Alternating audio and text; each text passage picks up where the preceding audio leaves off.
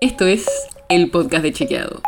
Un espacio en el que de lunes a viernes vamos a compartir con vos alguno de nuestros chequeos para que sepas qué de lo que se dijo o escuchaste es verdadero o falso.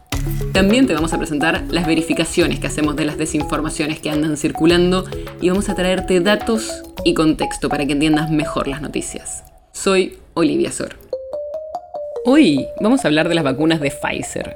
Seguro que las escuchaste nombrar en las últimas semanas.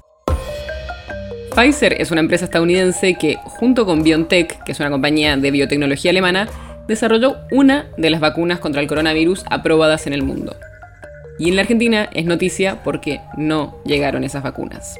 La oposición le critica al gobierno que no hayan llegado a un acuerdo con la empresa, mientras que desde el Frente de Todos dicen que se trabaron las negociaciones por una ley aprobada en el Congreso, pero que todavía siguen abiertas las conversaciones. ¿Qué sabemos y qué no sobre las negociaciones con Pfizer? Te lo contamos en este episodio.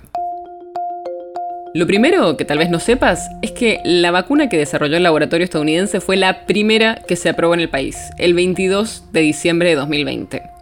Pero, a pesar de estar aprobado por la MAT, que es el organismo a cargo de la aprobación de vacunas y medicamentos, el gobierno no llegó a un acuerdo para comprarla. Y eso que las conversaciones oficiales ya habían empezado en junio de 2020, porque parte de la fase 3 de los estudios de la vacuna, donde se prueba en miles de personas, se hicieron acá, en la Argentina. Entonces, ¿por qué no se llegó a un acuerdo? Desde el gobierno nacional dicen que Pfizer solicitó cambios en la legislación argentina, como la eliminación de un artículo que permitía juicios ante casos de negligencia. Esa palabra, negligencia, parece ser clave en las negociaciones. Ese término fue incluido por el Frente de Todos en la ley de vacunas, que se aprobó en octubre de 2020. Pero Juntos por el Cambio también apoyó en forma mayoritaria esta ley y no planteó críticas a esta palabra en el momento de la discusión parlamentaria. Además, Santiago Cafiero, el jefe de gabinete, dijo que tampoco se pusieron de acuerdo con Pfizer sobre las garantías. La polémica volvió a escalar en las últimas semanas cuando la presidenta del PRO, Patricia Bullrich, acusó a Ginés González García, el ex ministro de Salud, de pedirle al laboratorio un retorno de esa vacuna.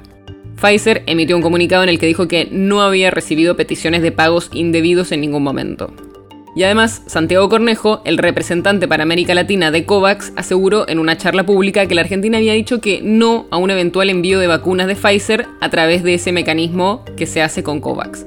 Pero después aclaró que esto no fue así, porque si bien la Argentina tenía interés en recibir la vacuna Pfizer, no se pudo continuar con el envío porque no acordó los términos de indemnizaciones y responsabilidades con el fabricante no estaba el acuerdo entre Argentina y Pfizer para que se pudiesen enviar esas vacunas a través del mecanismo de COVAX. Pero a pesar de todas estas idas y vueltas, las negociaciones siguen. Incluso un grupo de diputados de Juntos por el Cambio que el año pasado habían votado a favor de la ley presentaron un proyecto para modificar la ley de vacunas y eliminar la palabra negligencia, lo que podría favorecer las negociaciones. Y desde el gobierno dicen que las conversaciones siguen. El podcast de Chequeado es un podcast original de Chequeado, producido en colaboración con Posta. Si tienes una idea o un tema del que te gustaría que hablemos en un próximo episodio, escribinos a podcast.chequeado.com. Y si te gustó este episodio, seguinos en Spotify o en tu app de podcast favorita y recomendanos a tus amigos. Si querés más información sobre esto, sobre otros temas, entra a chequeado.com o sumate a nuestras redes. Soy Olivia Sor. Hasta mañana.